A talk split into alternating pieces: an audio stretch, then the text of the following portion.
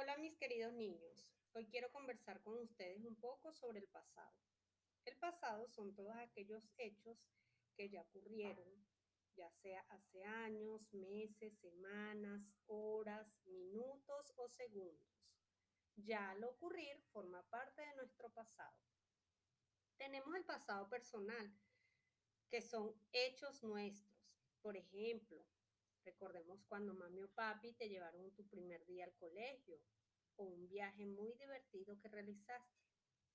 Y el pasado nacional son todos aquellos hechos ocurridos en nuestro país o el mundo entero. Tenemos tres tipos de pasado. El pasado inmediato, que es cuando acaba de ocurrir algún hecho hace poco tiempo, pocos minutos, pocas horas o segundos. El pasado reciente son hechos ocurridos hace semanas o meses. Y el pasado distante son hechos ocurridos hace años, décadas o siglos. Ahora te invito a realizar las actividades propuestas en la guía.